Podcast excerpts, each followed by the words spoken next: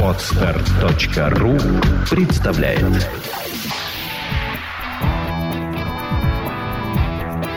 Александра и Андрей Капецки в лучшем психологическом подкасте «Психология, мифы и реальность». Добрый день, дорогие друзья! Сегодня у нас опять полюбившаяся вам рубрика «Беседы с доктором Данилиным». Здравствуйте, Александр Геннадьевич. Здравствуйте, Саша. Ура, ура, если она полюбилась. Она полюбилась. И давайте сегодня вернемся к разговору о депрессиях, но на этот раз поговорим о терапии депрессии. Потому что тема актуальная, постоянно об этом люди спрашивают, если не в личных сообщениях, то на приеме, приходя к нам на консультации. И нам нужен совет старшего товарища в виде вас. Очень приятно. Что нужно. Да, чтобы понять. Время какое-то такое, когда советы старших товарищей уже никому не нужны. Видите, как приятно. Да, а нам нужны. Поэтому, Александр Геннадьевич, так все-таки, что же такое депрессия? Давайте еще раз это обсудим. Ваш взгляд. Хорошо. Ну, ответ не знаю, честное слово. Ну, правда, потому что сегодня можно открыть интернет и перечитать, э, ну, по крайней мере, порядка 50 признаков разных депрессий. И всякий практически, даже врач-психиатр, который будет читать этот перечень признаков, придет к выводу, что он болен депрессией, и ему надо срочно пить антидепрессант. Ну да, в общем, любая грусть, любое ухудшение настроения сейчас попадает под понятие депрессии. Совершенно точно. Но на самом деле, если вас интересуют взгляды, произошедшие до того, как э, все это случилось, Поскольку даже этот бесконечный признаков, э, перечень признаков депрессии разных видов и форм в интернете имеет одну единственную цель. Это скрытый э, маркетинг продажи антидепрессантов, вне всякого сомнения. Тихий ужас. Наши так дорогие вот, слушатели сейчас содрогнулись. Так вот, э, поэтому давайте мы сегодня вот этого всего перечислять не будем. А я попробую сказать две вещи. Первая вещь касается классического психиатрического взгляда на депрессии. Это, это вот то, что называют эндогенной, большой эндогенной да, депрессией? большой эндогенной депрессией. Я не буду тоже тут раздувать никаких подробностей, чтобы... Это вообще такое свойство феноменологических описаний. Они... Почти каждый может заболеть синдромом третьего курса, если будет слушать эти описания. И поэтому главное вот в чем. Депрессией клинической, которой занимались психиатры когда-то, давайте скажем, в конце 70-х, 70-х начале 80-х годов этот принцип еще действовал. Давненько. Считалась некоторая триада, в которую входила умственная заторможенность, медленное мышление, двигательная заторможенность, медленные движения или нежелание двигаться вообще. И, вы очень удивитесь, чувство вины – и, и только оно. В смысле, если я страдаю депрессией, то это чувство моей вины. И поэтому вообще для меня и до сих пор, когда виновата жена, мама, бабушка, муж, Путин, премьер-министр, Госдума, это все к депрессиям отношения не имеет. Депрессия – это только тогда, когда я чувствую свою вину за произошедшие со мной события или за все. И это очень важная мысль, к которой мы, вне всякого сомнения, вернемся.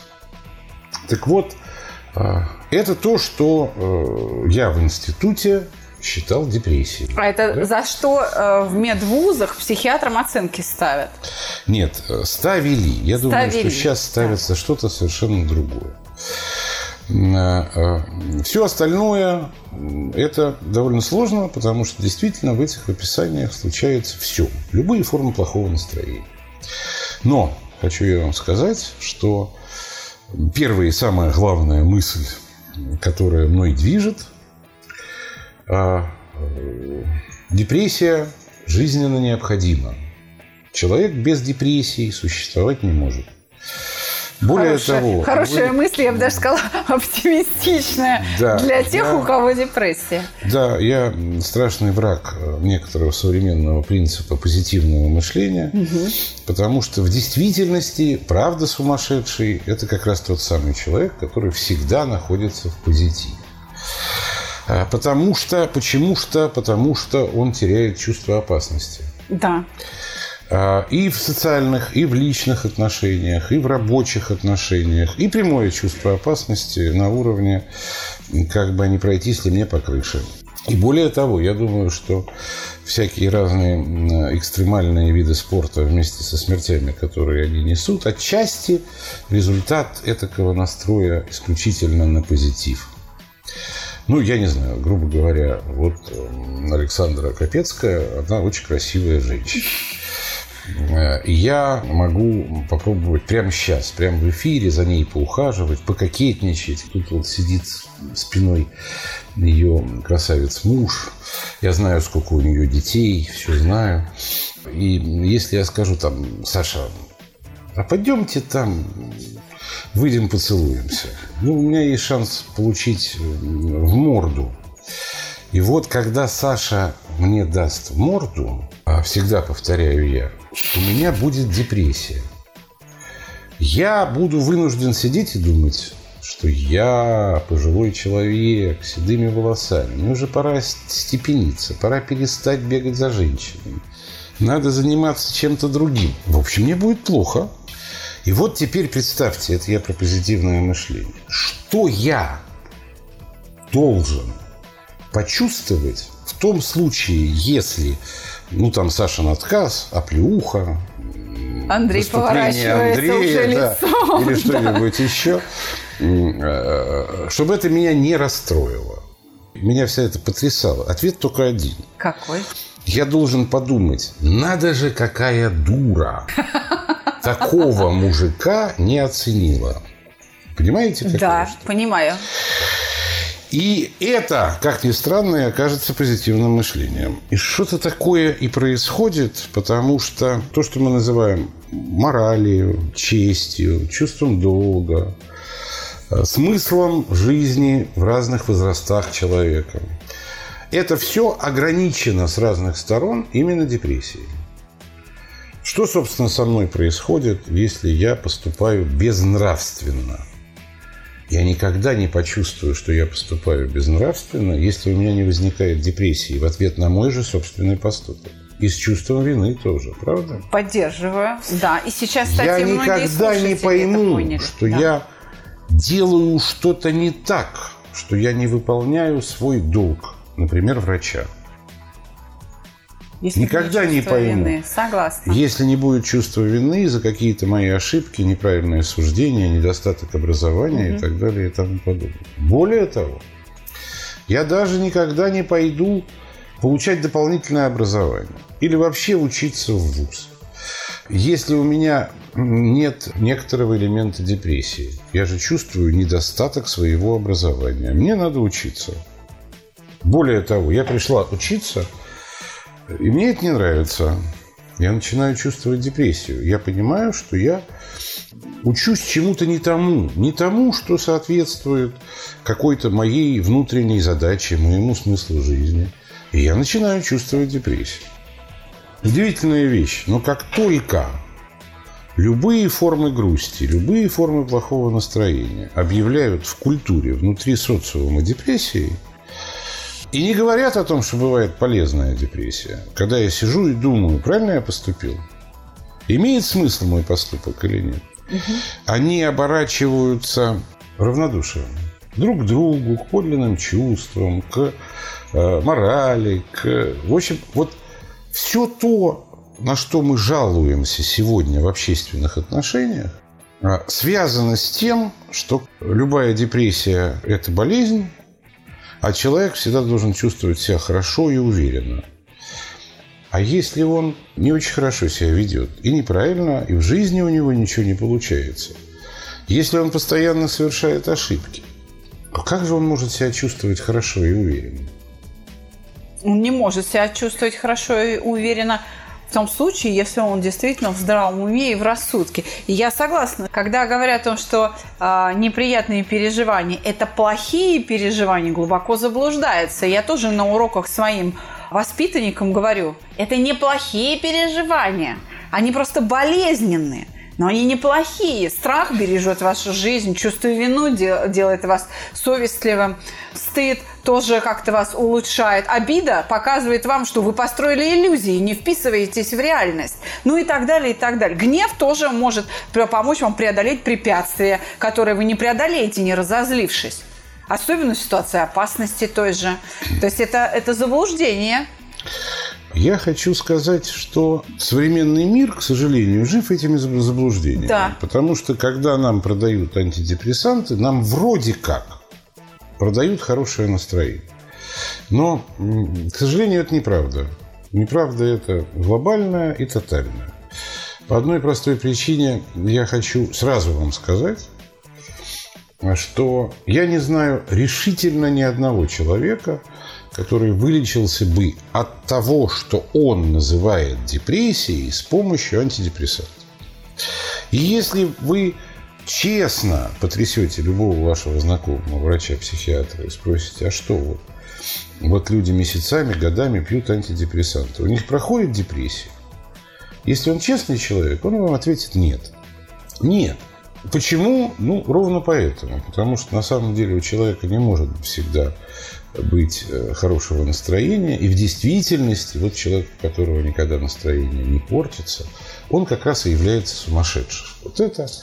Я сейчас не про диагнозы, я про то, что он является сумасшедшим, потому что э, теряет и чувство совести, и социальной опасности, и многое-многое другое тоже. И поэтому, на самом деле, сегодня я вам не могу ответить на вопрос о том, что такое депрессия. Но тут есть нюанс такой очень интересный. Нюанс это заключается в том, что слово депрессия в большой моде. В очень большой. И это сейчас самое популярное слово из всяких разных клинических диагнозов. Ну, слово шизофрения все боятся, а слово депрессия – ну, я даже не знаю. Ну, просто, по-моему, в разговоре с приятелем невозможно обойтись без хотя бы одного упоминания депрессии друг друга.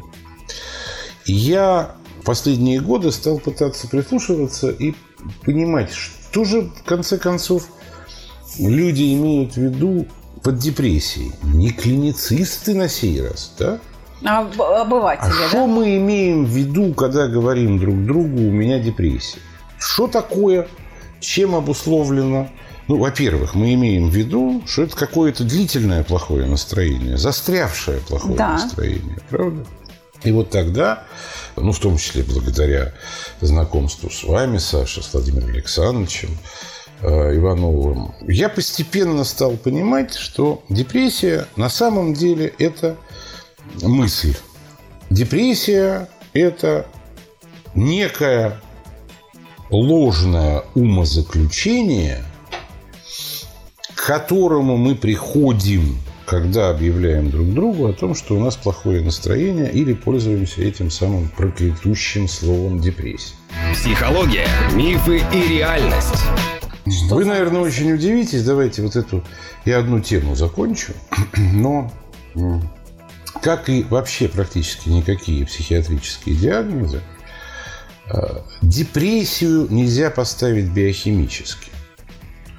Не существует никаких критериев того, что у человека депрессия. Я сейчас поясню нашим слушателям. Биохимически это доктор Данилин имеет в виду, что на основе анализов крови или да, там мочи да, да. нельзя поставить диагноз депрессии. И даже э, нейрохимии, то есть с помощью анализа ну, гормонов непосредственно, мозга, там, да, да, непосредственно дофамин, еще там серотонин, да.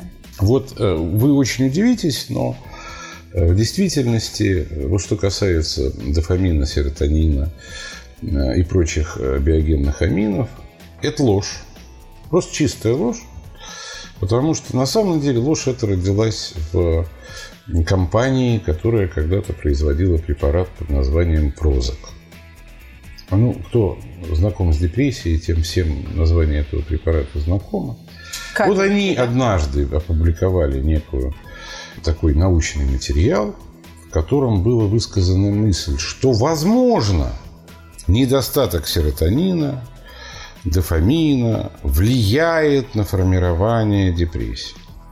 Этого никогда не было доказано, потому что биогенные амины – существа очень трепетные, и даже если их сиюминутно можно померить, это ничего не означает, поскольку их колебания в крови все время стремительно колеблются. И вы удивитесь, но вот эти все сейчас модные слова там ингибиторы обратного захвата серотонина. Да, да, да, да, да. Ингибиторы обратного захвата серотонина и селективные ингибиторы обратного захвата. Это чушь. В смысле, что никто не доказал, что нужно ингибировать этот самый обратный захват, тем самым повышая уровень серотонина. Это как было гипотезой, так и осталось. Нет никаких доказательств тому, что у вас при неком плохом настроении снижается уровень серотонина или дофамина. Это такая большая научная, научная ложь, представляющая себя все тот же маркетинговый ход по продаже антидепрессантов. Проблема заключается в том, и она очень такая четкая проблема, что у нас все медицинские учреждения, особенно в условиях сегодня да, дефицита бюджетного финансирования, сокращений, слияний медицинских учреждений и так далее и тому подобное. У нас все НИИ, связанные с психиатрией, живут исключительно с продажей, с испытания э, психотропных препаратов, антидепрессантов и нейролептиков. Это приносит максимальный доход, позволяет платить зарплаты, потому что ну, невозможно жить научному сотруднику в медицинском НИИ на зарплату в 20 тысяч. Понимаете? Ну, невозможно. Все равно. Это нереально. И поэтому мы никогда, видимо, не сможем отказаться от этой бесконечной химической лжи. Я ее называю химическим катехизисом. Тут есть, да, потому что тут есть и обратная сторона. Она связана с истовой. У нас ведь, вот, если вы задумаетесь, нет более сильной в стране религиозной веры, чем вера в таблеточки. Э, тут даже и задумываться нечего. Те, кто слушают нас, я думаю, что вашу эту позицию разделяют. И именно потому слушают нас. Ну, наверное, да, я так надеюсь. Потому что... Но каждый из слушающих вас какой-то жизненной ситуации все равно снимет трубку телефона, позвонит бабе Мане и скажет, баба Мань, какую бы таблеточку принять?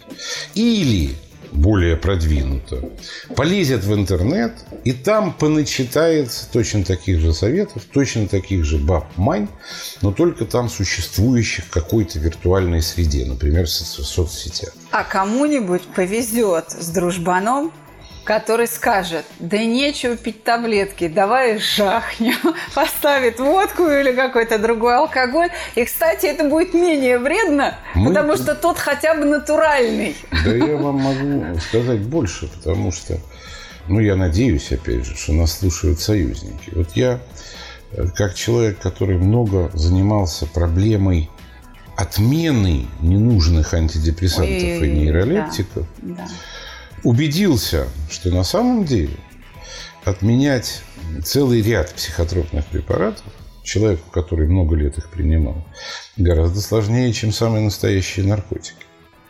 Мы тоже с этим сталкивались, и я могу подтвердить, что это ломки и выход, абстиненция может быть такой, что героиновый наркоман позавидует. Ну, в общем, тут, да, тут все еще сложнее. Мы сейчас туда не пойдем, потому что, слава богу, слава богу, антидепрессанты не так трудно отменять.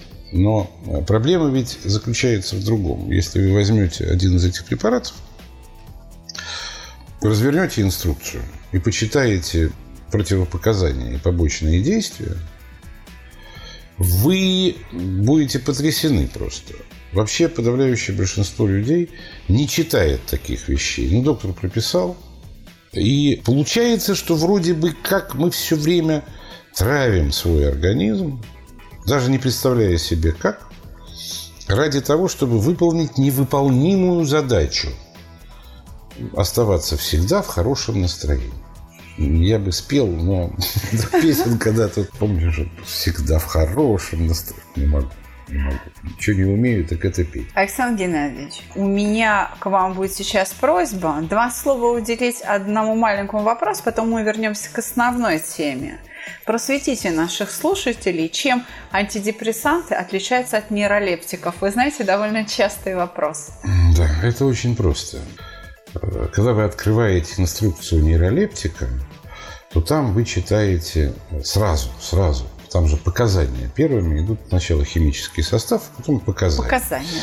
Вот у нейролептиков показанием будет шизофрения. В крайнем случае, у некоторых крайне редких, и то отечественных, потому что стали бояться это писать, написано, что это препараты, показанные при психозах. Так. А у антидепрессантов вы прочтете в показаниях то самое любимое слово, о котором мы с вами сегодня говорим. Показаны при различных формах депрессии. Таких-то, таких-то, таких-то там не важно. Но там будет слово депрессия. А в нейролептиках шизофрения. А химический состав? Это примерно а, одни вещества? Это разные вещества. Все-таки разные. Саш, ну тут вот, это вы знаете, я могу да, уже петь песни, танцевать. Это из любопытства вопрос. Я, вот, понимаете, это разные вещества. И я считаю, что нейролептики гораздо опаснее. Но дело опаснее для здоровья человечества, угу. для его мозга тоже. Но дело не в этом. Дело в том, что, как вам сказать, шизофрения – это абстрактное понятие. Вы не поверите, но самое частое слово, которым пользуются психиатры, в инструкциях к нейролептикам тоже. Это психоз. Ну, психоз. Ну да. В быту его тоже часто пользуются, им пользуются. Ну, как-то так. Так вот, чтобы было все ясно, я вам просто скажу, что слово «психоз» не имеет окончательного определения и никаких конкретных параметров. А истерия, которая, этот термин, нет, нет, которым стойте, тоже... Стойте. Это, это не психоз. Да. И более того, больше я вас должен обрадовать, Саша. Больше нету никакой истерии. Чаще всего эти случаи считают формой шизофрении. Так Понятно. что все хорошо. Мы больны одной болезнью. Все э, со времен Андрея Владимировича Снежневского. Понятно. Не хочется называть его... Ну, на самом деле, со времен его учителя, но это не важно. Просто не хочется называть его академиком Академии наук СССР. Вот. Так, Александр Геннадьевич, что же с этим делать? Вот я болею депрессией, потому что я такого мужика не оценила. Боже мой. А, да, поэтому. Да, да. Вот и, значит, страдаю. Я лежу, значит, лежу, смотрю в потолок и не хочу, не хочу там зубы чистить, кушать я не хочу, писать меня проводите. И вот я прям вот, а, а чтобы Саша, выйти из депрессии же надо, ну, хотя бы встать и дойти мысль, до куда-то. Какая мысль вас при этом преследует? Что я типа не могу что-то делать. Ничего это, причем не могу это, сделать это, и никогда. Это, это вторая, вот это вот вторая так... мысль. Подскажите мне, мне так трудно. Я не знаю, как вас. Да. Да, но людей, страдающих депрессией, в этой ситуации преследует некоторая мысль, предельно простая, модная чрезвычайно. Звучит так. Меня никто не любит. Да. То есть тот факт, что вас не полюбил я, да да, или Андрей. Да. Вы обобщаете и переводите это в некоторое состояние «никто». Меня никто не любит и никогда не полюбит.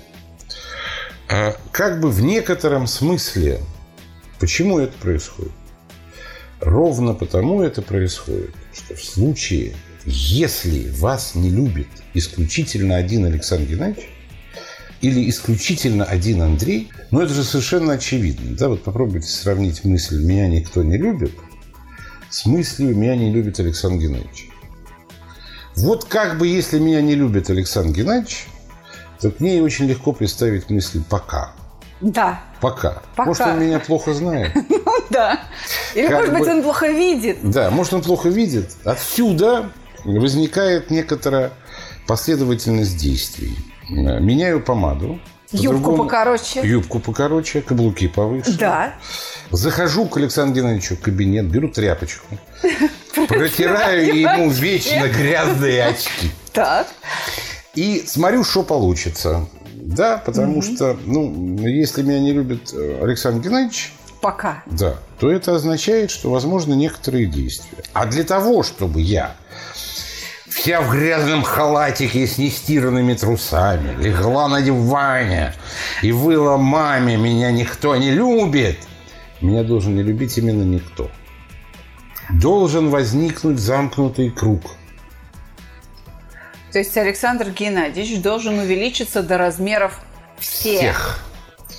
И он, вот вы обратите внимание на этот простейший пример, и он таки всегда и увеличивается. Да. Он всегда и увеличивается. Потому что иначе не происходит вот этого второго шага, который на самом деле одно и то же. Который лежит в центре этого круга. Вот круг – это меня никто не любит. Это вот это предельное обобщение. А в центре лежит фраза «я не могу». Почему я не могу одеть юбку покороче, каблуки повыше и пойти пройтись пару раз хотя бы перед Александром Геннадьевичем? Почему не могу? Мне же надо как-то объяснить, почему не могу. И этим объяснением является предельное обобщение. Потому что меня никто не любит, а если меня никто не любит и никогда не полюбит, то нахрена же мне и попытки делать какие-нибудь вот этому конкретному Александру Геннадьевичу понравится.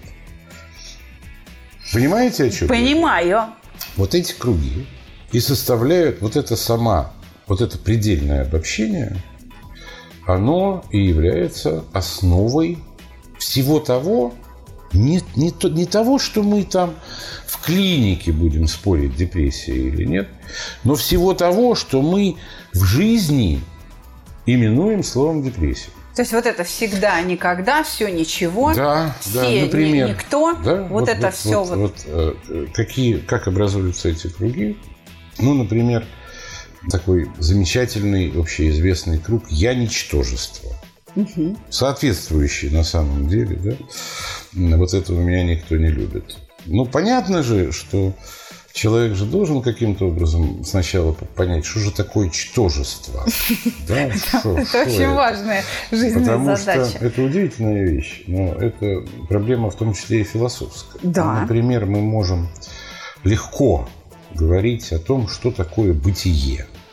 Там, не знаю, Александра Капецкой или Александра Данилина. Да? Но вот о том, что такое небытие нас обоих, будет говорить очень трудно. Вообще, наверное, кроме Будды, толком никто и не знал, кто же, что же такое ничто, от которого происходит слово ничтожество. Да? Да. На самом деле это тоже некоторая потребность в обобщении, которая в центре порождает мысль «я не могу». Я не могу. У меня все равно никогда не получится. И Это- поэтому я не, Не могу. могу. Почему я не могу? Потому что я такая, у меня все равно никогда ничего не получится. А такая я, потому что меня никто не любит. И так вот мы будем это строить, вот так строить, кругами, кругами, кругами. Можно начать тут, между прочим, должны же быть какие-то конкретные советы и разговоры. Да, надо же как-то выйти из этого круга, а я-то не могу. Можно попробовать выйти из центра. Я всегда, это, конечно, самый простой совет, но я всегда советую, э, попробуйте начать с того, что всякий раз, когда вы ловите себя на том, что сказали «я не могу», повторите эту фразу вслух или мысленно со словами «я не хочу». Вот вы лежите... на- Глагол только меняем, и все, да? да, вот вы лежите на... Да, и ничего больше, никаких мыслей, мотивировок. Просто вот повторяем со словом «я не хочу». И все. Под каждым словом на самом деле лежит целый семантический букет такой. Пакет смыслов. Я не хочу понравиться Александру Геннадьевичу. Да. Я не хочу, чтобы меня я не все хочу любили. одевать мини. Да, я не хочу протереть ему очки. Да, да, да, да, да, да, да. да И поэтому я не хочу идти пописать, пусть меня несут на ручках. Да, да. Вот как только человек начинает произносить вот это самое «не хочу», «не могу», это некоторая обусловленность, долженствование. Да, А в «не хочу» скрывается произвольность. Это я решаю. Да, Правда? да. Вот как только вы такую попытку делаете, это первый шаг выхода из депрессии. Первый. Дальше нужно бить вот это великое никогда. Я все время говорю, что дальше мы учимся разным способом дробить эти круги. Потому что что мы сделали в случае Александра Геннадьевича? Мы попробовали разорвать круг.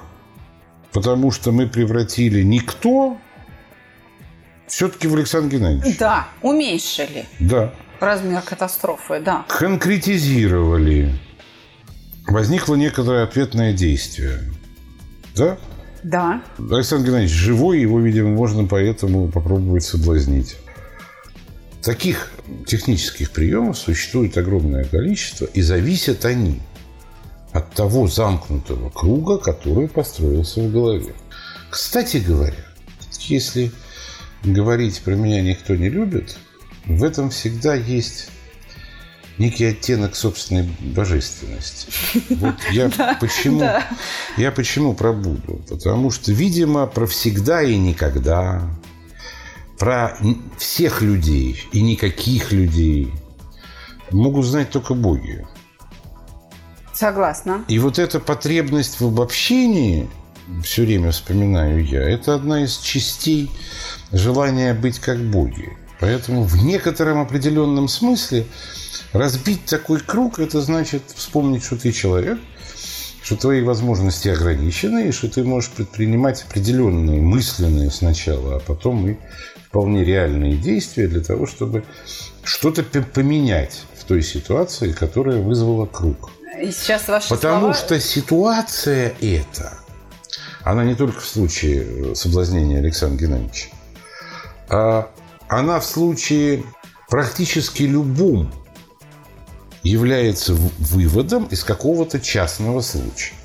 Понимаете, как Понимаю, да. Я почему-то сейчас вспомнила э, старый, престарый анекдот с бородой. Пьянчушка возвращается домой и сразу входит в квартиру, сразу подходит к зеркалу начинает любоваться. Ему жена говорит, что ты там увидел? Он говорит, все-таки во мне есть что-то божественное. Да. Жена говорит, с чего ты взял? Я, говорит, сейчас из трамвая выходил, мне бабка говорит, господи, куда ж ты прешься? Ну, что-то вроде. Александр Геннадьевич, а как человеку самому помочь? Если он пришел уже к нам с вами, к профессионалам, мы уже можем его, так сказать, водить, как-то мыслями его управлять. А вот ему, чтобы себя поднять с дивана и донести хотя бы до нас или до телефонной трубки, ну, чтобы пообщаться с нами – вот этих упражнений будет достаточно, или, я не знаю, зарядку ему сделать, физические упражнения снимают это напряжение. Ведь мы, например, используем работу с мышцами, с, напряж... с чисто мышечным напряжением у себя на уроках. Существует довольно внятная статистика, американская, правда, статистика, которая показывает, что определенные типы физических упражнений однозначно эффективнее, чем антидепрессанты. Ну, достаточно сказать, что антидепрессант вообще практически все. Там написано в инструкциях, что они начинают действовать не ранее, чем через 2-3 недели от начала приема терапевтической дозы. А физические упражнения, физкультура по утрам, можете делать самую обычную физическую гимнастику. Есть только одна рекомендация. А. Весна. Время депрессии. Поэтому выйдите на улицу и сделайте банальную гимнастику, какую вы привыкли. Наклоны вперед в стороны, приседания, бег на месте. Там, потягушки. Потягушки, все, что хотите. Только там, где возможно, держите голову вверх. И тщательно соблюдайте. В физкультуре есть одна вообще важнейшая деталь. Она не имеет никакого смысла, если вы не держите дыхание. Так вот, Всякий раз, когда тело идет вниз, или в бок, или в сторону, вы делаете выдох. А всякий раз, когда оно поднимается вверх, расслабляется, вы делаете вдох. Очень важен дыхательный ритм. В любой гимнастике это общеизвестно, ничего нового не открываю. И старайтесь, когда вот вы правильно дышите, держать голову э, к небу, к солнцу, даже если там дождь. А чем можно объяснить такую эффективность вот зарядки? Тем, что э, зарядка, особенно для человека начала 21 века, это э, бессловесная перестановка «не могу» в «не хочу». Согласна. Зарядка – это то, что мы все можем делать. Но большинство не хочет. Правда, Андрей? Есть такое. Есть такое. В этом смысле собачники, которые утро, день, вечер, утро, день, вечер. И так весь период жизни собаки в их доме двигаются. гуляют, да, и двигаются, они э, с меньшей вероятностью могут попасть в депрессию. Затяжную. Да, в эндогенную. В затяжную. Ну да. Собака. Им, им будет тогда легче выходить из собака нее, да? второй общеизвестный антидепрессант, кроме гимнастики. А кошки? Конечно. Да. Александр Геннадьевич, давайте откроем нашим слушателям небольшой секрет, что мы с вами создали совместный продукт на проекте «Чувство покоя». Создали. Это, да, специальный курс по работе с депрессиями для тех, у кого беспокоят панические атаки, собственно, депрессии, может быть, какие-то неврозы тяжелые. Это групповая работа совместно наша с вами. И там я, обязательно будут эти физические упражнения. Я называю такие курсы для себя. Может, и вы используете самоучителями. Я всегда говорю, что это краткий самоучитель борьбы с депрессией. Краткий самоучитель борьбы с паническими атаками. Так вот, приходите к нам, наши дорогие слушатели, направляйте к нам тех, кто считает, что он болен депрессией. И мы поможем этому человеку вынуть себя из этого состояния. Психология, мифы и реальность. Телефон проекта. Плюс семь четыреста девяносто пять двадцать тринадцать пятьсот одиннадцать.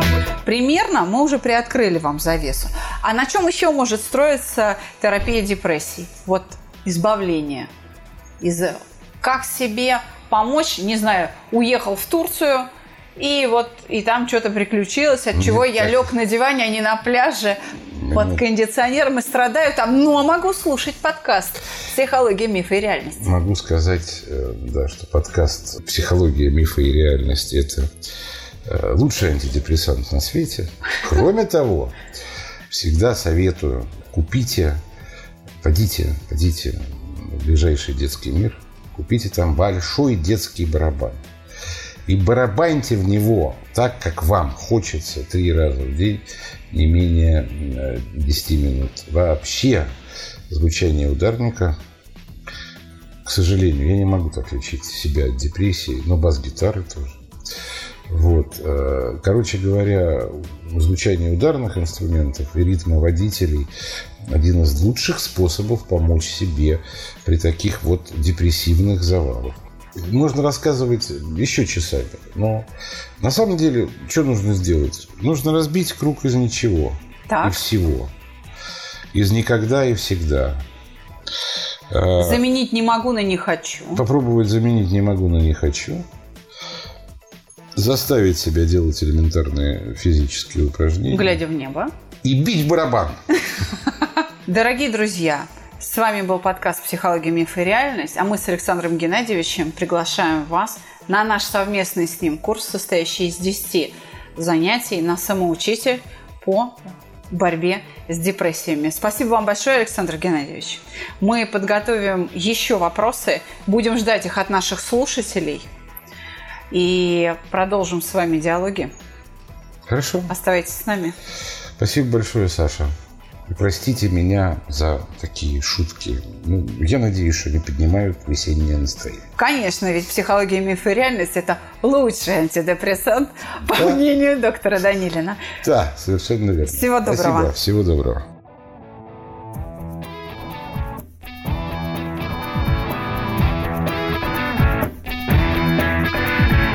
Психология, мифы и реальность. Слушайте каждый понедельник и четверг.